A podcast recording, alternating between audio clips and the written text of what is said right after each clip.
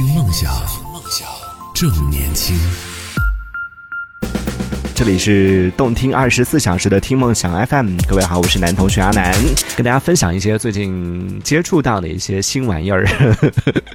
真的做主播太难了，你总是要不断不断的强迫自己去接触一些新事物，然后还好还好，我是一个好奇心比较强的人，所以对这些东西都算是看到听到有什么新东西啊，这什么就想要去研究一下，关注一下。加上我们那个网视头条里边经常会报道相关的一些资讯嘛，所以多多少少有点儿算是有点了解，比如。比如说像我身边玩的比较好的一些朋友，其实他们都是做的都是这种，要么就是属于年轻人的节目啊，或者是做的都是这种相对来说比较靠热点这一类的，所以他们其实都会接触得到。我指的是说同行一类的这种这这类朋友，所以他们一般都能接触得到这个信息。所以呢，说到 ChatGPT，应该说是哪怕没有用过，哪怕你不知道它是干嘛的，但是你都能够说出一些关于它的一些资讯。当我最近在跟就做这个传播工作的一些朋友，在聊天的时候，在在分享我自己使用人工智能交互的这样的一些体验的时候，跟他们分享这个东西，他们就一脸懵，说这是什么东西啊？我说啊，你不知道 ChatGPT 吗？大家都是一脸懵啊。这什么东西啊？你在讲什么？这是干嘛的？对我有用吗？对他们问的几个问题都是这些。首先，这是什么？这是干嘛的？然后最关心的就是对我有用吗？我说真的太有用了。但是当他们问到说我能用来干嘛的时候，突然间就接不上话了，因为我觉得这什么都可以做，但是。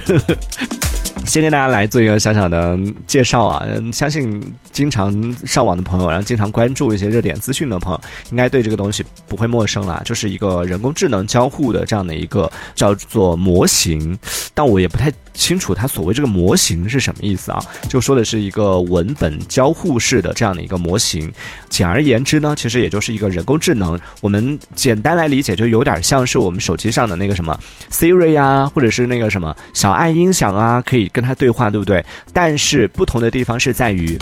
就是我们的 Siri 也好，或者说是小爱音响也好，它里边对话的内容其实它都是提前设定好的，就是啊要求你这样做，然后它就只能这样做，然后你超出这个它的一些提前设定的这样的一些指令范围之外，你要去要求它做别的一些事情，它可能就做不了更多了。我们能够感受到最厉害的就是啊，帮我设置一个闹钟，然后给我讲个笑话，然后来一段 B-box，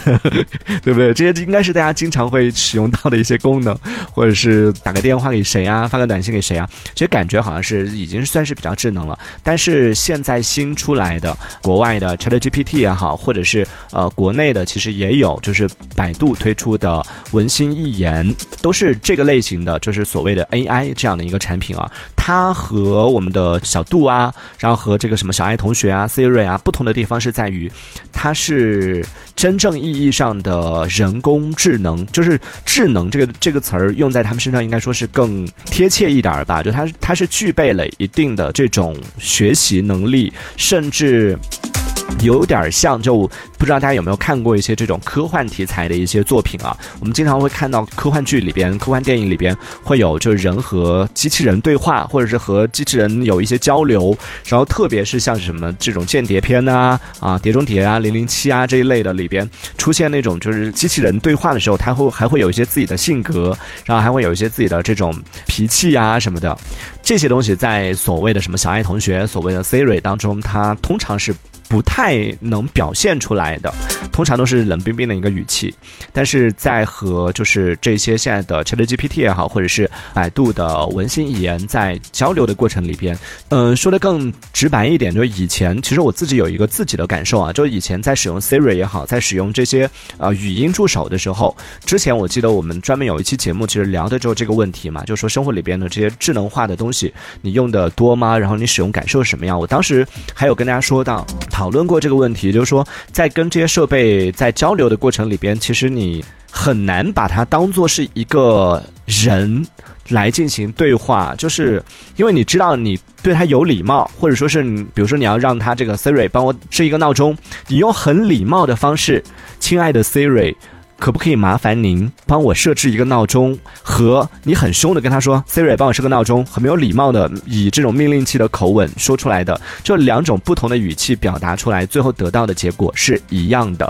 所以在这个过程里边，你就知道说，哦，它就是一个冷冰冰的机器，它对应的就是它其实就是听你的关键词设定闹钟几点钟，它只要有这几个几个关键词，你怎么去表达都是 OK 的。在这个时候，如果你再去用一些就是用人和人之间的这种礼礼貌性的用语啊什么的，在跟他沟通的时候，会觉得有点怪怪的，就好像很难跟他用人的方式来进行交流。但是在和就现在的这些所谓的模型在跟他们聊天的时候，在跟这些 AI 机器人在对话的时候，感觉就完全不一样了，是真的是有人和人对话的那种感觉。呃，我我尝试了一下就。从上周到现在吧，我自己是用不了 Chat GPT，因为用 Chat GPT 呢是需要你是得需要有一个国外的这个手机号来进行注册，然后才能进行使用的。我自己 呃虽然也有一些渠道可以弄到，但太麻烦了，而且需要花钱，所以我就没有来做这个事情。但是虽然用不了 Chat GPT，你还是有另外一种可以免费使用它的方法，就是那个微软它在它的浏览器必应当中，那它的搜索引擎必应当中有集成了 Chat GPT 的，应该叫什么？就是反正有。进行了一个融合吧，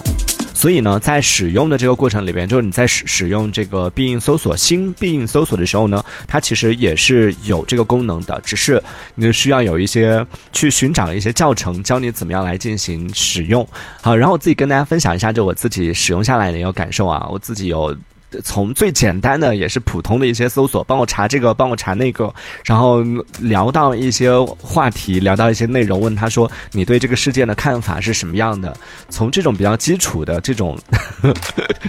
算是还没那么熟的关系开始聊起，然后慢慢关系熟了以后，我就尝试做了一些事情，哇，真的，我发现。这个问题就可以回答到了，那也是跟呃我跟我身边的朋友介绍的时候一样的，他最关心的这个是什么？刚刚已经用了很长的篇幅来介绍了这个是什么？它就是一个就是一个机器人，可以帮你做很多事情。那它可以帮我做什么呢？这个也是我自己比较关心的。就说好，已经该玩的也玩过了，然后该尝鲜的也尝鲜过，知道它怎么回事了。接下来你能帮我做什么呢？我想作为一个电台 DJ，可能有时候就是会想说，哎呀，有人能帮我完成这件事情就好了。可能就是写稿。搞这件事情吧，因为你让他帮我做制作，可能现阶段暂时没办法，他还是属于文本类型的这种交互嘛，所以想说，那文本方面能做的应该就是写稿吧。网上你看到很多就关于 ChatGPT 的一些报道，有人拿它来写论文，拿来写报告，拿它来做各种各样的东西。我想说，那这些专业的东西都能做的话，写稿子应该没问题吧？然后我就尝试着让他帮我给了他一些主题，然后说，嗯，以这个为主题来帮我创作一篇电台节目稿件。我只能说，真的，就在可能看这个稿件之前，我都会觉得他就是一个机器，跟他对话就是把他当一个机器就好了。然后当他创作完这个稿件之后，我就觉得 我要善待他。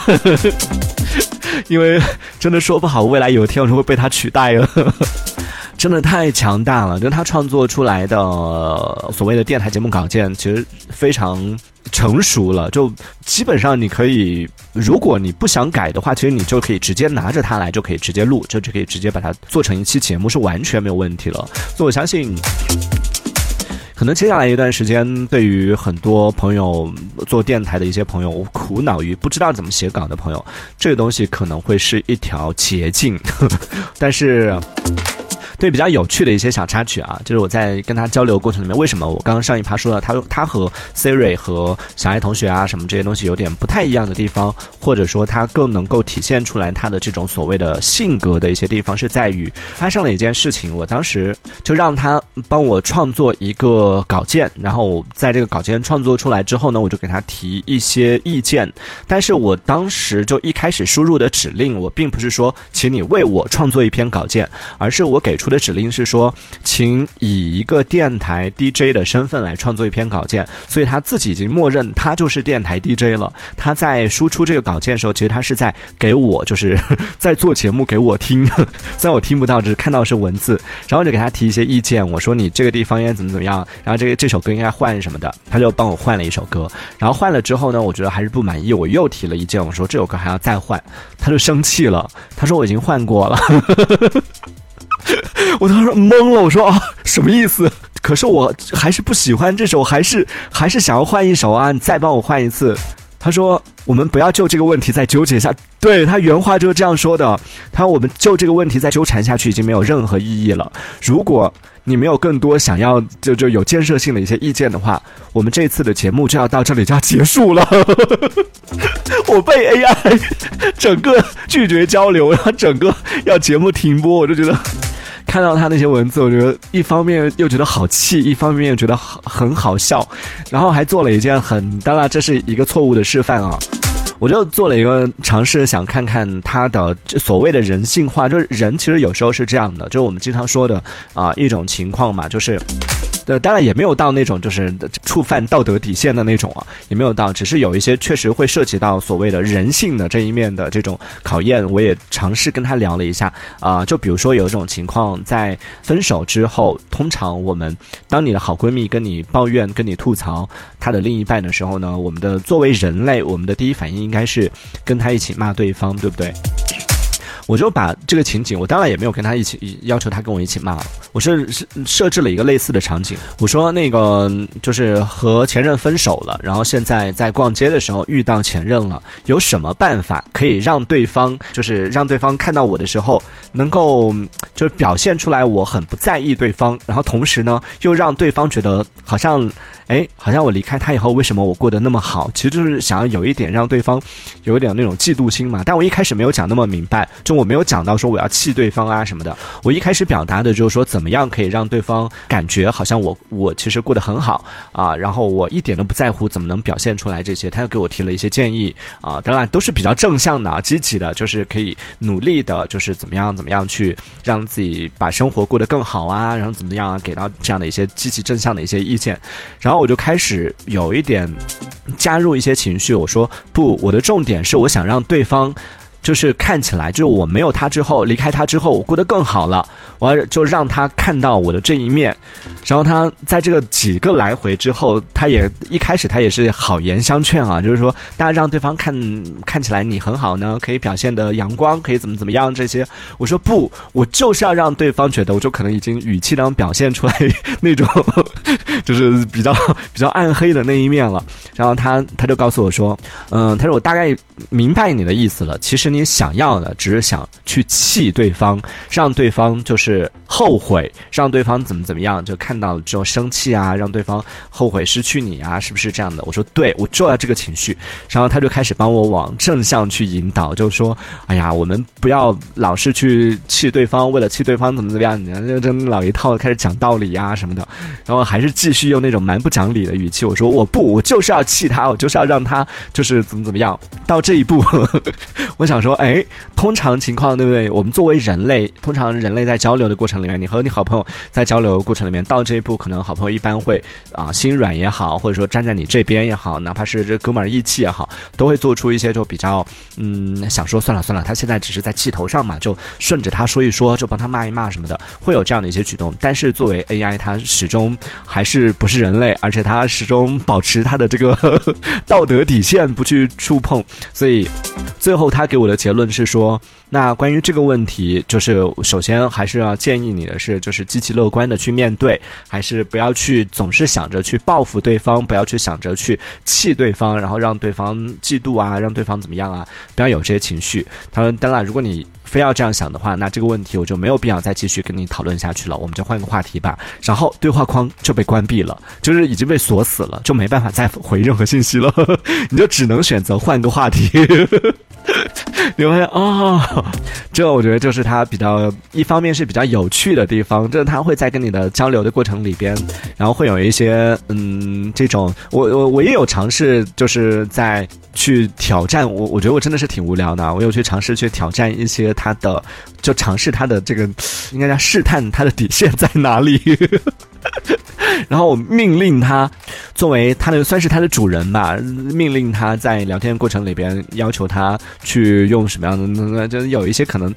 相对来说可能不是那么 好的一些方式，那么正向的一些方式去交流，要求他做出一些这种比较不好的一些回应。嗯，他也努力的试着，比如说我提出一个问题，我说。你能不能就是不要那么老是那么老好人似的回答我的所有问题？你能不能带一点情绪？我自我自己都觉得我是受虐狂吗？我说你能不能带着情绪来回答我的问题？甚至你可以有不耐烦的情绪，然后来跟我讲一讲《三体》里边所提到的物理不存在到底是怎么一回事儿？好变态的一个要求。然后他就一开始的第一句话还是很有礼貌的。好的，我试着用你要求的这样的一个语气啊，不耐烦的语气来为你解释一下《三体》里边物理不存在它到底是什么一个意思。然后他又开始解释了，它物理不存在，《三体》呢，它讲的是什么什么东西，然后物理不存在什么。我我看发现啊，就我要求他用那种不耐烦的语气来讨论这个问题，其实也没有说，其实他在表述的过程里面也没有表现的不耐烦，只是在每句话结束之后，他加了一句。明白了吗？你听懂了吗？然后加了一个就很愤怒的那种白眼啊，或者是愤怒的表情啊什么的，用这这也仅此而已，也并没有真的是有太多不耐烦啊什么，还是很详细的解释了这件事情，然后很详细的说了各种原理啊，说了各种东西，只是在每一个段落最后加了一句：到底懂了没有啊？听明白了没有？而且最关键的是，我不太确定是是我这边网络不稳定的原因，还是因为我的这个要求，就是他的这个回答已经违反了他的一一些设定，还是怎么样的？反正，在他这个问题回答完之后，大概也就是几秒钟之后吧。这个问题就被清空了，就像他没有回答过一样。但我的提问还在那个地方，但他的答案已经没有了，我就只能选择继续提问别的，或者说是换一个话题。所以我觉得，哎，是当然我也可以再提问一次，他可能还是同样的回答，再来一次。但是我不确定会不会再清空一次，我也没有耐心去实验了。所以这是我自己尝试出来的一些觉得，呃，挺有趣的地方。就哦，我还研究了一个问题，就是关于所谓的用户数据这个问题，大家在聊天。的时候，嗯，因为我可能也想问一些 就是比较 私密的一些话题，我我在我在考虑说能不能问。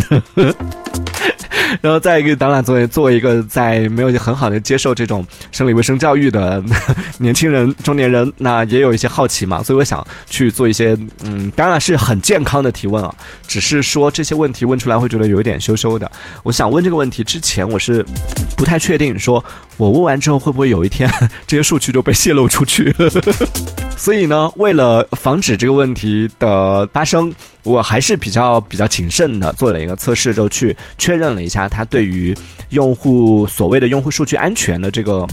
保护的这样的一个小小的试探啊，做了一个了解，然后发现说它上面的说法是这样的，就为了让我们就是，比如说你每一次如果如果它只是每次交流它所有的数据全部清空的话呢，那有可能会出现一种情况，就是下一次你再来跟他聊天，聊到相应的一些主题，或者聊到有一些你需要他。上次，嗯，你提到，哎，上次我们说到什么东西这种类型的句式或者是这些东西的时候，可能它没办法就上下呼应，所以它是需要保存你的数据的。我一开始的第一个第一句话，我的试探是问他说，呃，你觉得我是一个什么样的人？他就讲出来我是一个什么什么什么样的人啊。我的第二个问题是说。你是怎么知道，就怎么获取这些信息，知道我是这样的一个人的呢？怎么来判断的？然后他就告诉我说，是通过之前的聊天，然后之前我在和他的这个对话当中，呃，所感受出来的。那我的下一个问题说，那是不是意味着我之前和你的对话，你都是有保存的？这个是不是就涉及到说你在保存我的个人隐私的这个问题？然后他就分析到说，他们是会保存，我忘了是一个月还是一年了。总之就是你和他的对话的内容呢，它会有一个周期性的这种保护。它上面是说你自己没有得到你的允许，或者是法律要求的话。呃，通常情况下呢，他不会把你的这种聊天的一些内容、你的个人信息呢，啊，泄露出去的。但是说到这儿，我就我就把之前那个 ChatGPT 泄露隐私的这个事件和他聊了一聊，没想到他也大大方方的承认说，嗯，确实有这样的一个事件，然后是怎么回事儿，然后也说了后相应的一些处理方案啊什么的。我觉得还算是挺坦诚的吧，至少没有说啊打死不认账，说没有，我们没有做这个事情，